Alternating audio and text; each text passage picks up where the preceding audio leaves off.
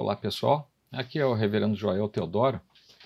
Atualmente estou na Igreja Presbiteriana do Bairro Imperial e, antes de mais nada, eu gostaria de agradecer muito pelo convite de compartilhar alguma coisa da Escritura com vocês. É, como nós sabemos, estamos todos num tempo diferente, um tempo em que estamos é, menos festivos, menos festeiros é, e também um pouco mais isolados naquilo que fazemos. É, por conta disso, eu estou trazendo a palavra de vocês a partir daqui mesmo, do meu escritório. E enquanto isso, a palavra de Deus não para, porque ela não tem paredes, não tem é, restrições, não tem cenários geográficos que a impeçam de ir e vir. E onde ela vai, ela leva a mensagem que tem que levar, que é a da salvação e das circunstâncias pelas quais Deus atrai a si o seu povo, aqueles que são eleitos para ele. Bom, é, eu vou compartilhar com vocês um trecho, e é exatamente o trecho final do texto do livro de Esther. É, há pouco tempo atrás, há poucos meses, é, pela graça do Senhor, um livro meu foi editado que fala exatamente da narrativa de Esther. E, e lá eu é, coloco o foco assim bastante evidente na doutrina da providência, que é muito é, transparente no livro de Esther. Mas neste momento agora eu gostaria de simplesmente passar com você pelo final do texto. É, talvez eu precise fazer algumas remissões ao início dele, mas uma coisa é certa: se nós estamos hoje menos festivos, o fato é que o livro de Esther tem bastante festa. E essa que nós vamos ver agora, que é a última delas, é uma festa com caráter totalmente diferente é exatamente a festa que deu origem a uma festa que não termina mais para o povo hebreu. É, ali começa uma tradição, é, no meio de a, a tantos banquetes, é, é festas glamourosas, algumas delas levando meses, como nós temos descritos aqui no livro de Esther, aparece essa última festa, que é a festa que comemora a vida quando ela seria a morte dos hebreus. Então, nessa festa, começa a, tra a tradição da festa do Purim, que é uma festa que até hoje os hebreus celebram, sendo ela a lembrança da preservação da vida de Deus eh, para o seu povo, através de atos que nós conhecemos no livro de Esther. Sem mais delongas, eu vou ler com vocês o trecho que vai é, do versículo 16 do capítulo 9 até o finalzinho do texto, que é 10, versículo 3. Depois nós vamos falar um pouquinho sobre esse trecho e a esperança e a oração é que o Senhor fale ao seu coração. Então diz assim: é, Também os demais judeus que se achavam nas províncias do rei se reuniram e se dispuseram para defender a vida e tiveram sossego dos seus inimigos e mataram a setenta e cinco mil dos que os odiavam, porém no despojo não tocaram. Sucedeu isto no dia 13 do mês de Adar, no dia 14, descansaram e se fizeram dia e o fizeram dia de banquetes e de alegria. Os judeus, porém, que se achavam em Suzã, Suzã era a, a, a cidadela eh, que estava funcionando como capital, onde estava o rei e Esther também. Os judeus, porém, que se achavam em Suzã, se ajuntaram nos dias 13 e 14 do mesmo, e descansaram no dia 15 e o fizeram dia de banquetes e de alegria. Também os judeus das vilas, que habitavam nas aldeias abertas, fizeram do dia 14 do mês de Adar dia de alegria e de banquetes, e dia de festa e de mandarem porções dos banquetes uns aos outros. Mordecai escreveu estas coisas e enviou cartas a todos os judeus que se achavam em todas as províncias do rei Assuero, aos de perto e aos de longe, ordenando-lhes que comemorassem o dia 14 do mês de Adar e o dia 15 do mesmo todos os anos, como os dias em que os judeus tiveram sossego dos seus inimigos, e o mês que se lhes mudou de tristeza em alegria e de luto em dia de festa, para que os fizessem é, dias de banquetes e de alegria, e de mandarem porções dos banquetes uns aos outros e dádivas aos pobres. Assim, os judeus aceitaram como costume o que naquele tempo haviam feito pela primeira vez, segundo Mordecai lhes prescrevera. porque Amã, filho de Amedata, o Agagita, inimigo de todos os judeus, tinha intentado destruir os judeus e tinha lançado o pur, isto é, sortes, para os assolar e destruir. Mas, tendo esterido perante o rei, ordenou ele por cartas que o seu mau intento que assentara contra os judeus recaísse contra a própria cabeça deles, para os assolar e destruir. Mas, tendo esterido perante o rei, ordenou ele por cartas que o seu mau intento eh, que assentara contra os judeus recaísse contra a própria cabeça dele, eh, que enforcaram, eh, pelo que enforcaram a ele e a seus filhos. Por isso, aqueles dias chamam Purim, do nome Pur. Daí, por causa de todas as palavras daquela carta e do que testemunharam e do que lhes havia sucedido, determinaram os judeus e tomaram sobre si, sobre a sua descendência, sobre todos os que se chegassem a eles, que não se deixaria de comemorar esses dois dias, segundo o que se escrevera deles e segundo o seu tempo marcado todos os anos, e que estes dias seriam lembrados e comemorados geração após geração, por todas as famílias, em todas as províncias e em todas as cidades, e que estes dias de Purim jamais caducariam entre os judeus, e que a memória deles jamais se extinguiria entre os seus descendentes. Então a rainha Esther, filha de Abiail, e o judeu Mordecai escreveram com toda a autoridade, segunda vez, para confirmar a carta de Purim. Expediram cartas a todos os judeus, às 127 províncias do reino de Assuero, com palavras amigáveis e sinceras, para confirmar estes dias de Purim nos seus tempos determinados, como o judeu Mordecai e a rainha Esther lhes tinham estabelecido e como eles mesmos já o tinham estabelecido sobre si e sobre a sua descendência acerca do jejum e do seu lamento. E o mandado de Esther estabeleceu estas particularidades de Purim e se escreveu no livro. Depois disso, o rei Assuero impôs tributos sobre a terra, sobre as terras do mar, quanto aos mais atos do seu poder e do seu valor, e ao relatório completo da grandeza de Mordecai, a quem o rei exaltou.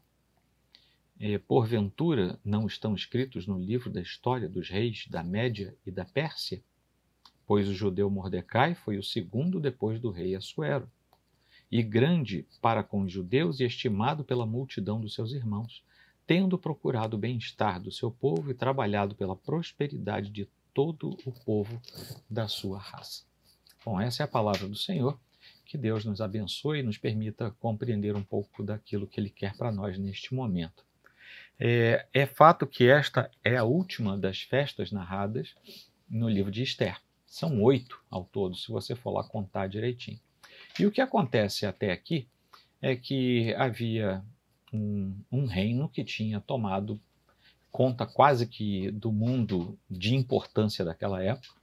Para você que me ouve ter uma ideia, eles iam ali do meião da Europa, né, vamos dizer assim, do meião do Mediterrâneo, já chegando para o lado da Península Ibérica, até a Índia. Era um reino muito comprido, com 127 províncias, e essas províncias, algumas delas se aglomeravam e formavam satrapias. Né? Você lê lá no livro de Daniel, por exemplo, que havia sátrapas. O que eram os sátrapas? Era uma espécie de governador dessas satrapias, que eram um aglomerado de províncias. É, havia muitas línguas, muitos povos, muitas etnias, todos debaixo desse governo do Império Medo-Persa, que era o império é, governado pelo rei Assuero, é, segundo a transliteração que nós temos na revista atualizada, ou Xerxes, Xerxes I, para ser mais exato, é, como transliterado em outras versões da Bíblia. Nós também vemos diferença de transliteração no nome de é, Mordecai, às vezes, dependendo da tradução, da versão, aparece como Mordecai, às vezes como Mardoqueu, mas são os mesmos personagens.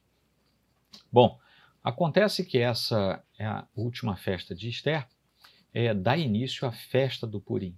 Essa oitava festa descreve é, o conserto dos erros do passado que tinham acontecido, do passado também do povo de Deus, e você pode ver isso nos capítulos anteriores do livro de Esther, quando lá atrás tinha sido ordenado a Saul que exterminasse totalmente um dos povos, você vai um dos povos inimigos de Deus, você deve se lembrar dessa história. Samuel chega e escuta um barulho e pergunta: "Mas o que é isso?"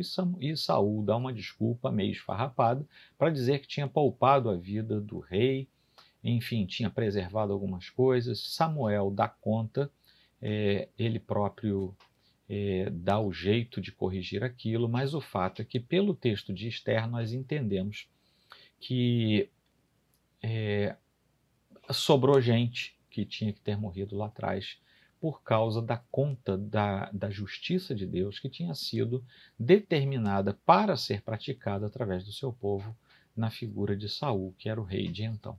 Bom, como ele não pratica aquilo que deveria, e naquele tempo era um pouco diferente de hoje, então sobra gente que agora, como uma espécie de levante do inimigo, pela instrumentalidade dessas pessoas, queria destruir o povo de Deus.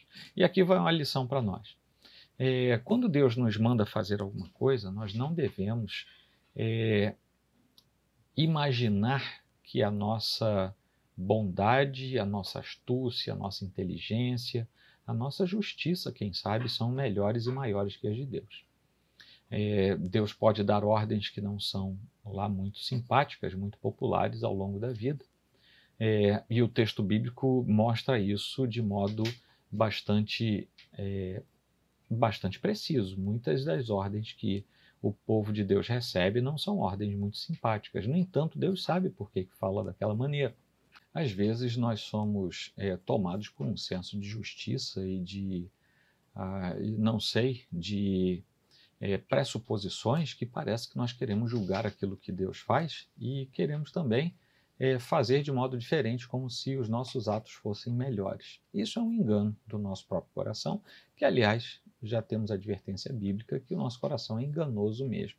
Então, naquela ocasião lá atrás, Saul tinha prendido Agag, que era a, o responsável né, por, por liderar um povo contra o povo de Deus, e Deus tinha então ordenado que fossem todos exterminados. Pois bem, é, Amã, o Agagita, é, ele era, de certa forma, o que tudo indica, descendente desse.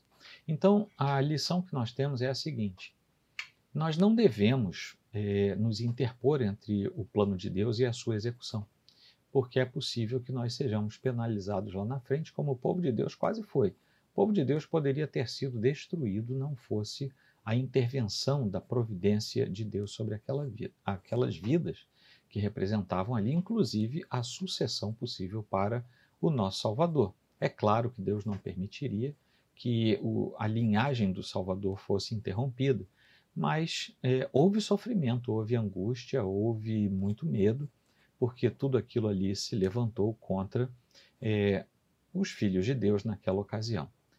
Para os cristãos, os eventos daquela história são os eventos de grande aprendizado para nós. Ou seja, naquele momento da, havia uma promessa que teria que ser cumprida. E Deus fez a sua parte, é, providenciando os meios para cumprir tudo isso. Ou seja, da raiz da mulher que representa a raça humana. Né? Quando a Bíblia diz assim, a raiz da mulher, está falando da raça humana, a partir de Israel e da sua descendência, ou seja, quando a Bíblia fala a partir de Israel, é, está falando que é uma linhagem a partir do povo de Deus, da semente de Abraão, é que viria o Salvador para todo aquele que crê. Então, aqueles hebreus lá atrás, no tempo de Esther, estavam sendo poupados por um plano muito maior da parte de Deus, e quando eles foram poupados, e aqui é o desfecho da história, capítulo 9 e capítulo 10 de Esther, é o desfecho, é o finalzinho da história, mas quando eles são poupados, na verdade eu e você somos poupados, porque a providência de Deus instalada sobre a, a sobrevivência do seu povo é, perpetua a sua promessa e a faz cumprir em nós que somos os descendentes espirituais de Abraão, como Paulo já fala lá na frente, para nossa alegria e para nossa conformação ao Senhor. Então, a última festa desse período de trevas e de muito susto, que o povo passa é, na verdade, a primeira festa de grande luz e de alegria, quando existe a rememoração de um tempo de celebrações de vida é, e de socorro da parte de Deus. Bom, o que nós vemos depois é que Amaleque, aquele mesmo lá de trás, que Saul tinha que ter resolvido e não resolveu, Amaleque desaparece. Ninguém mais fala de Amaleque. Mas todo mundo fala de Purim. Né? Nós estamos aqui hoje falando do Purim. Os hebreus todo ano se lembram da festa do Purim. Então vejam bem, aquilo que vem da parte do inimigo, aquilo que vem das trevas, é, desapareceu. É, fica apenas como é, razão da reação do povo e do próprio Deus, a fim de que aqueles que são servos do Senhor pudessem vindicar o seu papel e pudessem prosseguir na jornada em direção é, aos planos de Deus e aos seus ao seu cumprimento. Então, a, a festa começa em meio a uma ameaça muito grande dos gentios, né, especialmente gentios inimigos. Vamos nos lembrar que o povo de Israel estava é, não necessariamente concentrado, porque nós vemos que havia hebreus em toda a extensão do reino. Então, a, o povo de Israel estava cercado porque ele estava espalhado, então onde quer que ele estivesse, estava cercado por gentios e muitos desses gentios tinham se tornado inimigos de Israel, principalmente porque Amã tinha prometido até mesmo dinheiro. Né? Quem pegasse o, o, judeu e a sua família ia ficar com os seus bens. Mas o fato é que Amã não sabia é que os hebreus tinham uma aliança e uma aliança feita da parte de Deus e não da parte do homem. Então, nós temos algumas coisas muito peculiares que eu anotei aqui para você é, ver. É, Deus age é, bastante pontualmente nesse, nessa história. E vejam bem, lá em Esther 3 e em Esther 8 existem pontos e contrapontos. Né? Isso é para a gente entender por que, que o capítulo 9 e o capítulo 10 acontecem desse jeito. Lá em Esther capítulo 3, haviam cartas, havia cartas sendo enviadas por todo o reino, é, dizendo que é, todos os judeus, inclusive jovens, mulheres, idosos, qualquer tipo de, qualquer faixa etária, qualquer condição, todos os judeus poderiam ser exterminados. Quando nós vamos para Esther capítulo 8, também é enviada uma carta na forma de decreto para todo o reino, só que essa carta dizia o seguinte: que todo judeu em qualquer lugar podia se defender de qualquer tipo de ataque, de qualquer força armada de alguma forma que viesse contra eles. Então, qualquer povo que ameaçasse os hebreus poderia ser morto por hebreus naquele período. Quem, Para quem isso foi enviado? Né? A carta, as cartas é, enviadas em Esther, capítulo 3, foram enviadas para todas as províncias do império, ou seja, para todo mundo que não era judeu. Já no capítulo 8, é, as cartas foram enviadas para todos os judeus da província inteira. Ou seja, quem recebeu as cartas foram os judeus. Então, é, são públicos diferentes aí. Quem é que seria morto é, a partir do texto da carta? Lá em Esther 3, quem seria morto seriam os judeus. Jovens, idosos, crianças, mulheres, grávidas, qualquer tipo de judeu seria morto. Ou seja, todos os judeus. E no capítulo 8, quem seria morto? Qualquer força armada, qualquer pessoa que se levantasse em qualquer lugar da província, todos os inimigos dos judeus, portanto, poderiam ser mortos naquela ocasião. Você deve estar é, é, notando que entre o capítulo 3 e o capítulo 8 existe uma inversão qual, é, total de valores e de ordens é, provenientes do mesmo Estado, que era o Império Medo-Persa. Né? Quais os bens seriam é, o que seria dos bens daquelas pessoas que seriam mortas. Lá em Esther capítulo 3, é, todos os bens dos judeus poderiam ser saqueados. Então, era interesse até do vizinho ir lá e matar um judeu, porque tudo que ele tivesse seria dele, seria um despojo, como se ele tivesse uma guerra. Lá no capítulo 8, todos os bens do inimigo que atacasse Israel seriam saqueados, ou seja, todos. É, em Esther capítulo 3, os gentios que matassem judeus ficariam seus bens. No capítulo 8, os judeus que matassem aqueles que os estavam atacando, os gentios que os atacassem, ficariam também com os seus bens. Qual foi o dia marcado para isso?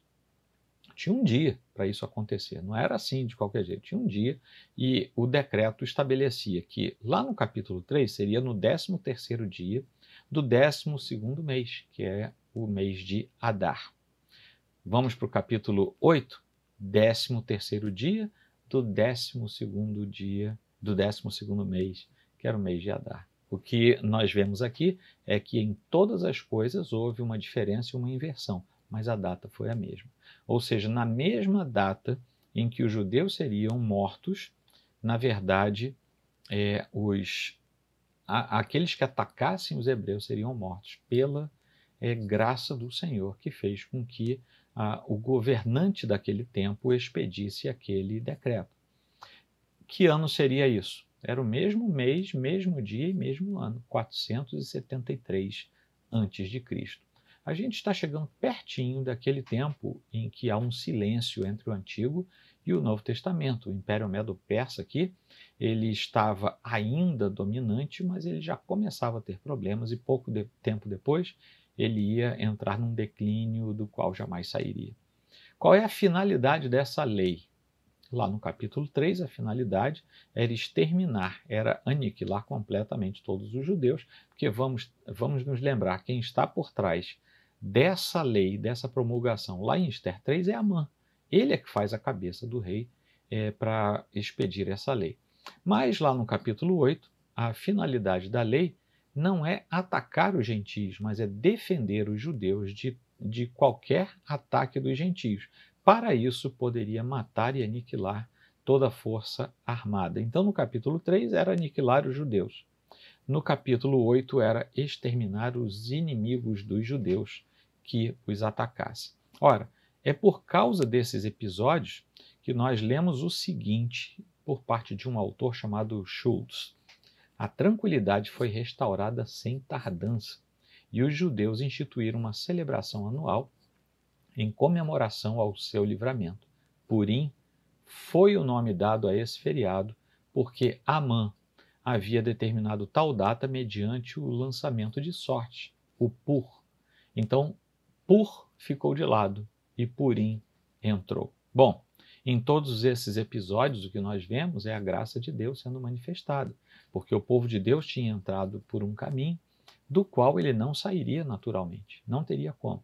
Mas algumas coisas assim muito curiosas aconteceram ao longo da história até chegarmos aqui. É, o reino que abraçou é, escravos fez de uma de suas escravas a sua rainha. Esther torna-se rainha sendo originalmente escrava, serva. Aquele que mandava abaixo do rei, que é Amã, faz uma forca, uma forca muito alta, e é enforcado na própria forca, porque o rei, quando ele estava no, no último banquete em que ele foi desmascarado por Esther, teve a impressão, inclusive, que Amã queria abusar da rainha na frente dele. Você pode ler lá depois que você vai ver o que eu estou falando. Então, ele foi totalmente guiado. Ele é o típico sujeito que se enrola na sua própria corda. Mas isso não é porque ele fosse tolo. Isso é porque Deus estava guardando o seu povo, assim como ele guarda a mim e a você. A, a, aquelas duas pessoas principais na história, que são, é, por um lado, é, Mardoqueu e por outro, Esther, foram pessoas que sofreram um mal muito intenso. E, particularmente, Mardoqueu, ele sofre um mal, uma grande perseguição, mas ao final de tudo ele é exaltado. Ele é exaltado porque ele é reconhecido, ele já tinha sido é, previamente exaltado, porque o rei, num dado episódio, se lembra que havia uns servos dele que queriam matá-lo e estavam conversando sobre qual seria a melhor maneira para matar o rei. Quem escuta isso é Mardoqueu ou Mordecai. Ele vai e faz com que isso chegue aos ouvidos do rei. O rei manda investigar e era verdade. E ele mata aqueles homens que queriam matá-lo. Lá na frente, ele pergunta o que tipo de honra foi dada a esse homem que salvou a minha vida, né? entregou os meus é, eventuais assassinos. E falaram: não, a gente não fez nada, não honrou. Foi aí que começou a desgraça pública de Amã, porque o rei falou assim: olha, é, o que vai fazer com alguém que salva a vida do rei, assim, assim? E Amã, pensando que era para ele, não é? É, faz assim uma grande pompa, tem que andar no cavalo do rei, tem que se vestir com roupas reais, tem que fazer isso, tem que fazer aquilo, o povo tem que gritar na frente dele. Né? E o rei então diz para Amã, então faz isso que você acabou de falar com Mardoqueu. E daí ele começa a ser exaltado, e quando ele chega, quando Amã chega na sua casa, as pessoas ainda dizem assim, até a sua mulher falou, é, olha bem, você está perdendo, viu? Esse homem vai te dar uma pernada e você vai ser é, posto de lado na presença do rei. E não deu outra, nós sabemos pela história. Mas é, é Amã fez de tudo para prejudicar o povo hebreu e inicialmente por causa, inclusive, do próprio Mardoqueu. Bom, é, ao final de tudo, ele é, é, reconhecido, ele se coloca, como nós vimos ali, como segundo, né, como nós lemos no capítulo 3, se coloca como segundo é, no comando do povo medo-persa, e daí para frente nós já não temos mais muita, é, muito conhecimento da história desses personagens, nem de Esther, nem de Mardoqueu. O fato é que tudo isso aí mostra uma coisa muito importante para nós. Deus conduz o seu povo. Deus conduz aqueles que são os seus santos. E Deus não permite que nada fuja aos planos perfeitos e eternos que ele próprio traçou para o seu povo. É, a nossa jornada, desde o momento em que nós nascemos, é, ela é, é totalmente é, posta diante do Senhor por causa dos seus planos. Isso é, nós sabemos que é desde a eternidade, mas assim, na nossa história, enquanto espécie, enquanto raça, nós vamos ver que desde que nós somos uma espécie caída, o Senhor tem manifestado a sua a sua mão vigorosa, valorosa e forte em benefício daqueles que são é, seu povo. Por exemplo, eu posso ler assim: agora que vocês foram libertados do pecado e se tornaram escravos de Deus, o fruto que colhem leva à santidade e o seu fim é a vida eterna. Essa é uma promessa de Deus numa outra versão que não é atualizada, mas que está lá em Romanos capítulo 6, versículo 22. A, a realidade é que nós que somos filhos de Deus é, não somos livres para fazer o que nós quisermos. Nós somos livres da carne, do pecado e do inimigo. E nós nos tornamos prisioneiros de Cristo. E é exatamente pelo fato de nós nos tornarmos prisioneiros de Cristo que nós nos tornamos livres, livres em Cristo. Ou seja, nós mudamos de dono. Não há ninguém aqui nesse planeta que possa dizer eu sou totalmente livre, nenhum de nós. Mas o fato é que só há uma maneira de experimentar a liberdade, e a liberdade verdadeira que está em Cristo. Isso é providência de Deus para a vida dos seus escolhidos, para a, a, a decorrência de uma vida que é uma vida posta diante do Senhor. Isso faz com que, uma vez que nós tenhamos chegado a essa posição de sermos é, prisioneiros de Cristo, é ali que, tendo a liberdade no Senhor, nós nos tornamos capazes de buscar nele, no Senhor, uma vida diferenciada, o que nós chamamos de vida em santidade. É, Ryle, uh, J.C. Ryle, foi um bispo anglicano do passado, ele disse o seguinte: receio que o tema da santificação seja excessivamente repelido por muitos. Alguns chegam a evitá-lo com menosprezo e desdém. Essa é uma obra é, clássica, se você ainda não leu, você deve ler, chamada é, Santidade. É um texto maravilhoso que foi deixado aí do passado por nós. Mas é, o que ele lembra é, nessa expressão é que a justificação, a regeneração, são a, a, os movimentos que precedem a santificação. Não basta que nós sejamos salvos, nós temos que ser santos. E ninguém que é salvo vai se contentar em não ser santo.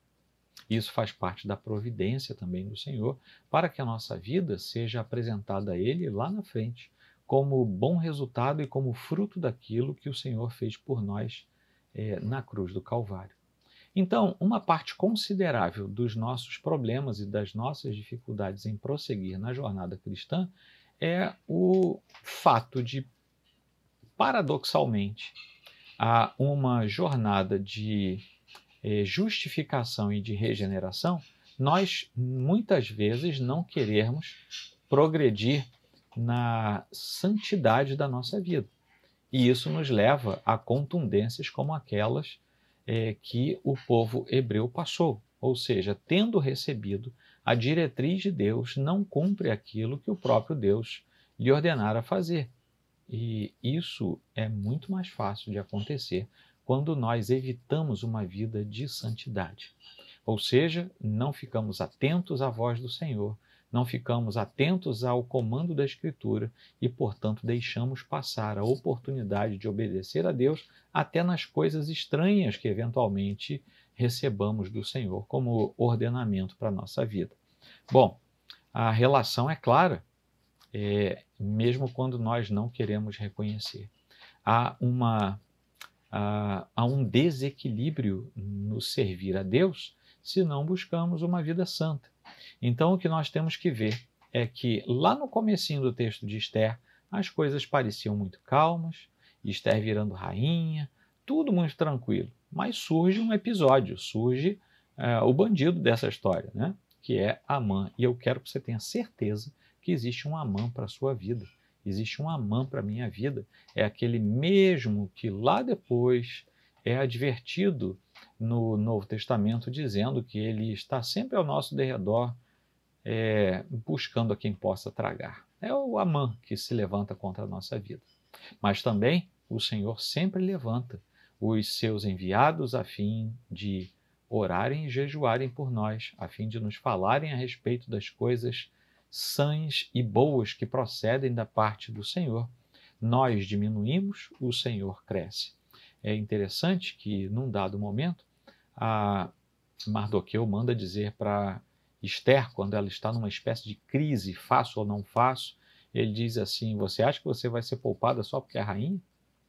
Você até pode sobreviver, mas e o resto do povo? Né? Será que não foi para isso que Deus colocou você aí, para você cumprir esse papel? E aqui vem uma segunda aplicação para a nossa vida hoje. É, qual é o papel da sua vida? O que é que Deus espera que você faça? É, para que você existe? Para onde você está indo com a sua vida? Não é? Uma vez que você busca santidade, é, o que tem como desdobramento de uma vida santa? Como você tem compartilhado as alegrias do Senhor com as demais pessoas? Ou será que você não tem feito? É hora de fazer.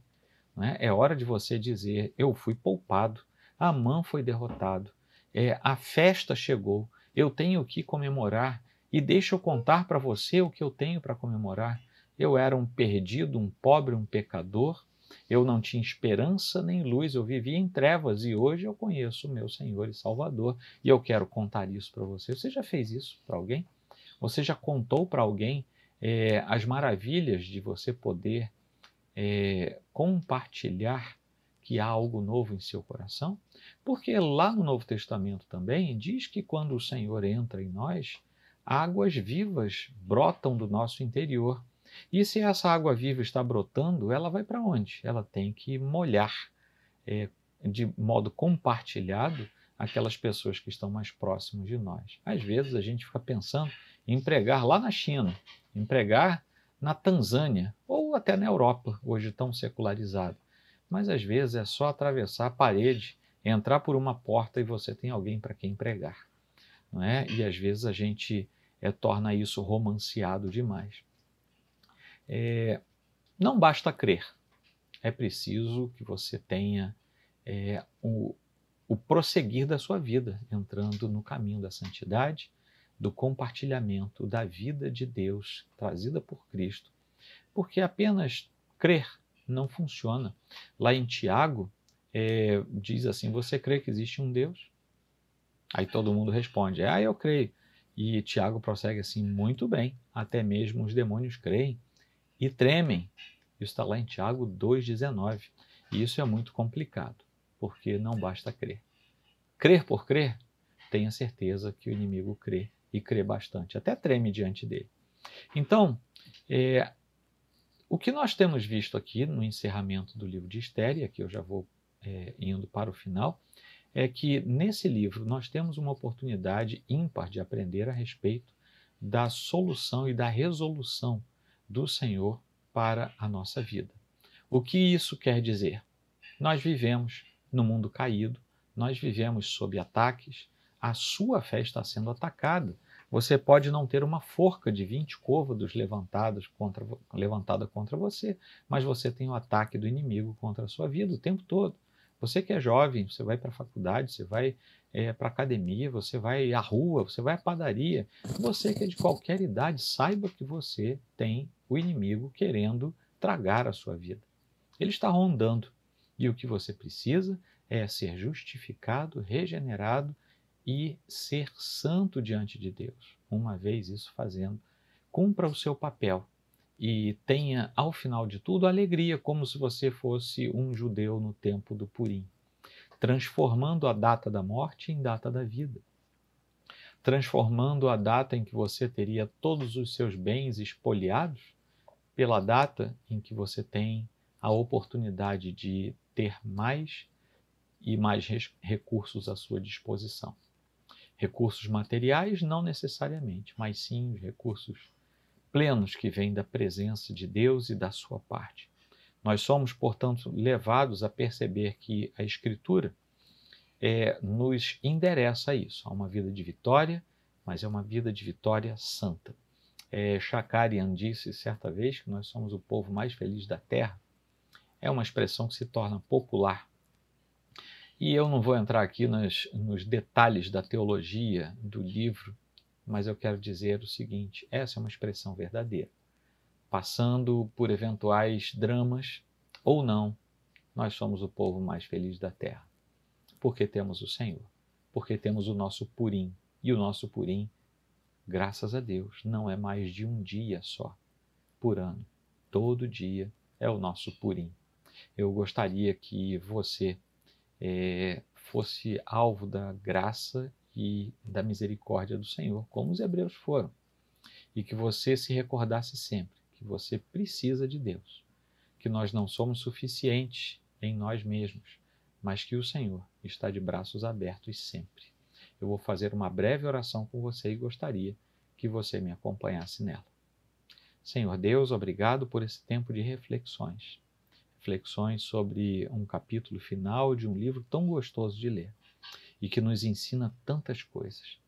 Meu Deus, toma em tuas mãos a nossa vida e eleva o nosso entendimento a fim de percebermos aquilo que tu tens para nós.